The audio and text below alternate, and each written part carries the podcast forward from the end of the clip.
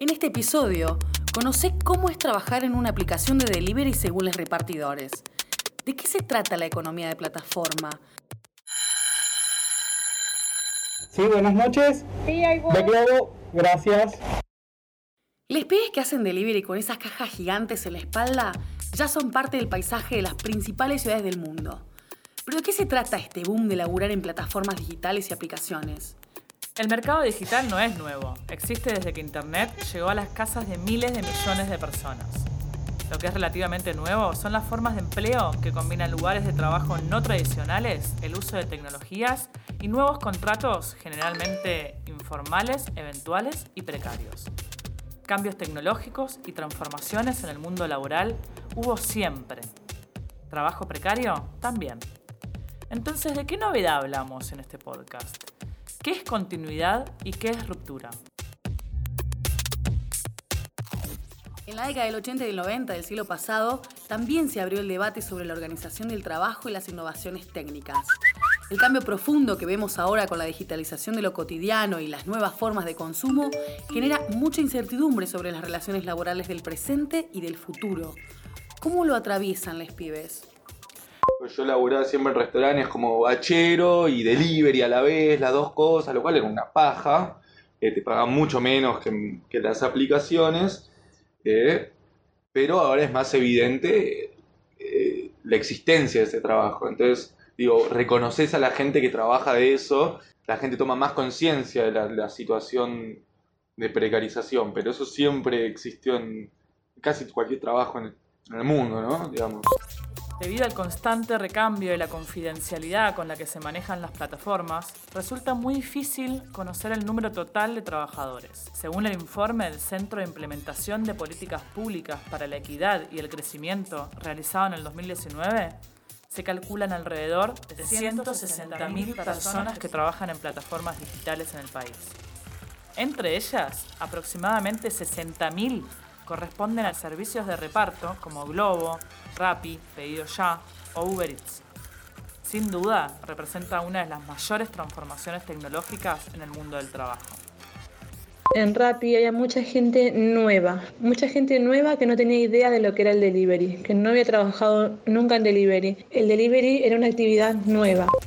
Tal vez escuchaste hablar de la economía de plataformas o la cuarta revolución industrial. Las plataformas digitales de reparto a domicilio como Rappi, Pedido Ya o Globo se venden como economías colaborativas, como si fueran recursos digitales horizontales a través de los cuales se conectan las personas. Por un lado, un usuario que necesita un servicio y por el otro, alguien que está dispuesto a prestarlo a cambio de un pago. No es nuestra intención abrir una grieta de los que están a favor o los que están en contra de la incorporación de la tecnología al trabajo. Es innegable su existencia en nuestras vidas cotidianas y ha formateado nuestras relaciones económicas, políticas y sociales. Sus beneficios están a la vista. Por ejemplo, la digitalización acelera muchos procesos y posibilita mayor productividad. Sin embargo, para evitar que estos sean acaparados por unos pocos hombres blancos y ricos, es necesario saber cómo funciona la tecnología desarrollada y al servicio de quién, obvio. Los estados y su legislación juegan un rol clave en este asunto. Sofía Escacerra es economista e investigadora del mundo del trabajo y las nuevas tecnologías. La tecnología es un instrumento. El problema está en cómo lo uso. ¿no? Eh, la culpa no es del cuchillo, sino de cómo yo lo uso. Bueno, esto es lo mismo. La culpa no es de la tecnología. La tecnología no es que es mala, porque también existe esta fantasía de que la tecnología es mala, que los robots vienen a por nosotros. No, la tecnología no es mala. La tecnología es mala en tanto que la usamos mal. ¿Y, cómo hacemos para usarla bien?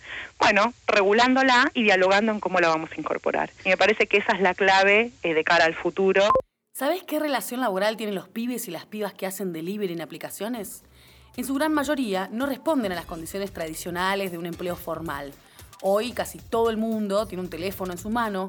Algo así de simple le brinda a estas empresas el terreno más fértil para sus negocios. Le preguntamos a Natalia Suazo, autora de Los dueños de Internet e investigadora especialista en nuevas tecnologías, cómo es hoy la relación entre tecnología y trabajo.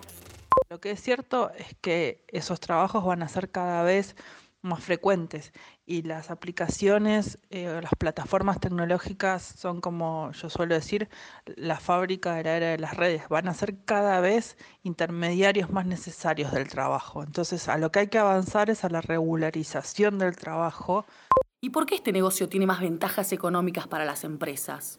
Entre otros factores, por el llamado crowdsourcing o subcontratación de trabajo colectivo. O sea, la externalización del servicio a través de trabajadores autónomos. ¿Qué necesitas para trabajar en una app de delivery? Ser mayor de 18 años, tener documento de identidad, tener un lugar de residencia comprobable y asistir a una charla de capacitación. Además, tenés que estar inscripto en el régimen de monotributo para facturar los servicios prestados, contar con un medio de transporte individual, moto o bici y un celular con acceso a Internet. Sofía Escacerra nos explica la modalidad de contratación que utilizan estas empresas para ahorrarse costos en cargas sociales y sueldos fijos.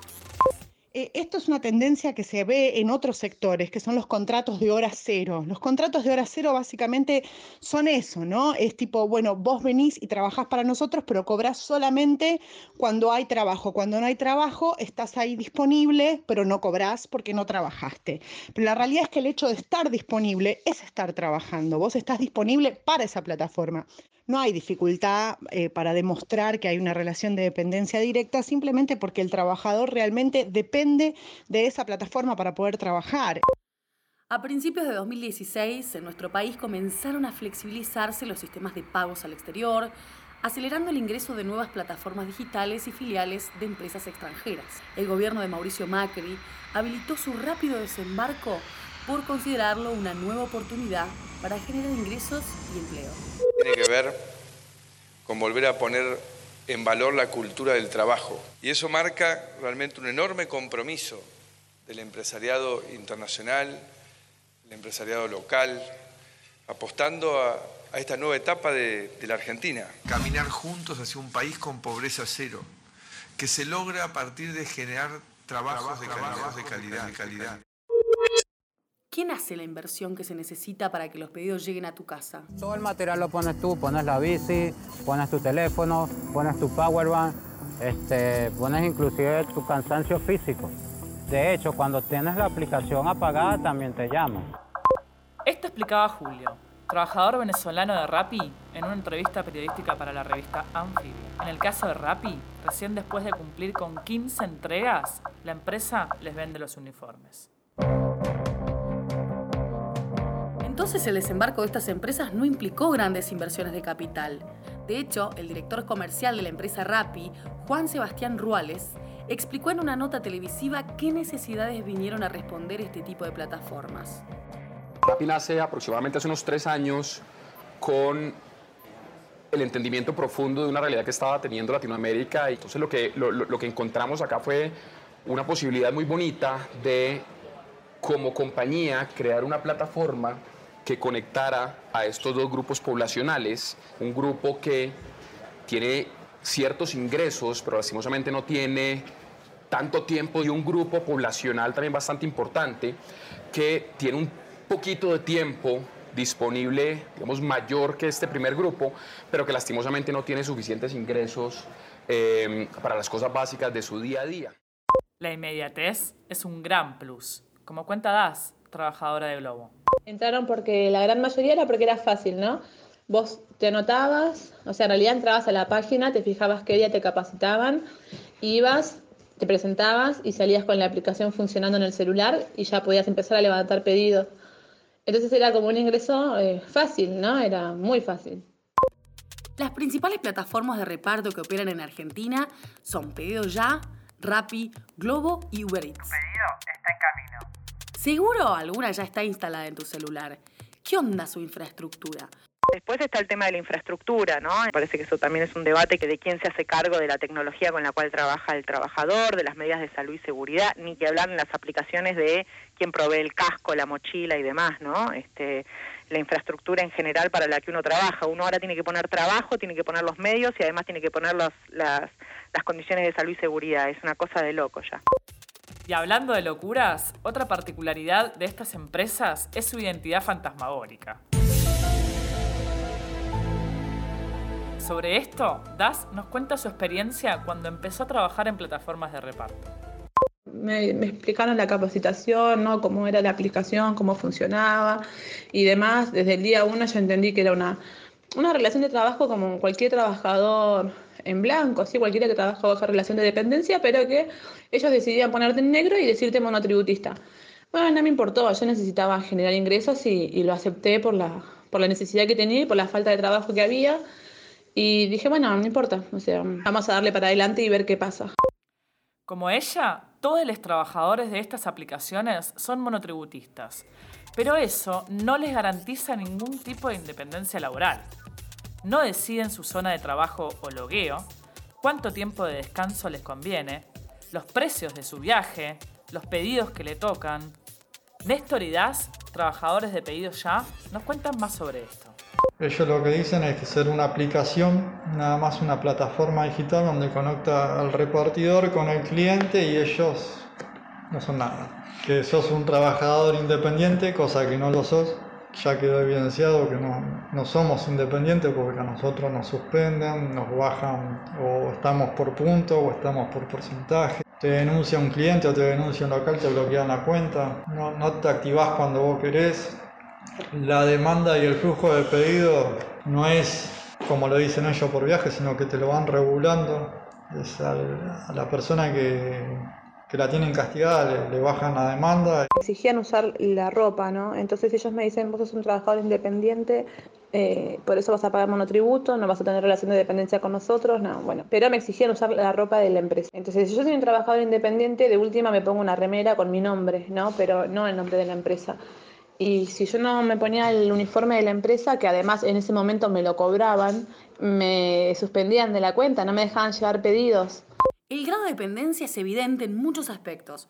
Sofía Escacerra nos explica por qué es así. El trabajador no elige ni el costo de envío ni la manera, no se puede contactar con el, con el comprador, el comprador siempre tiene la razón, no puede rechazar ventas, no puede decir no a vos no te vendo, no puede gestionar sus propios cobros, sus propios pagos, porque la plataforma gestiona todo, no puede gestionar el envío, no puede gestionar absolutamente nada de su proceso de venta. Entonces ahí es donde te das cuenta que en realidad no es un vendedor, sino que el vendedor es la plataforma. Vos solamente sos este, un repositor de góndola, por decirlo así, donde vos pones tu producto y esperás que la plataforma lo venda. Ajá. Ahora entiendo por qué cuando me bajé por primera vez una app de delivery me pedían tildar la opción Acuerdo con las condiciones de venta preestablecidas.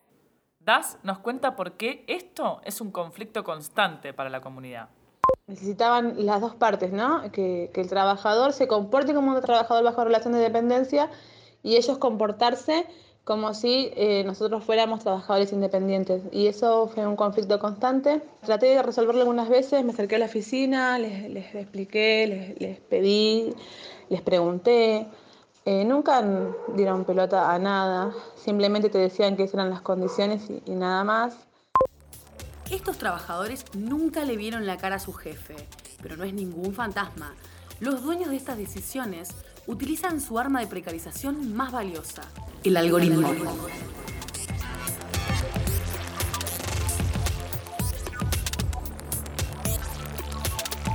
En el próximo episodio, prepárate para escuchar el lado B de las publicidades de las empresas de plataformas. Le sacamos la careta a esa falsa identidad que intentan naturalizar.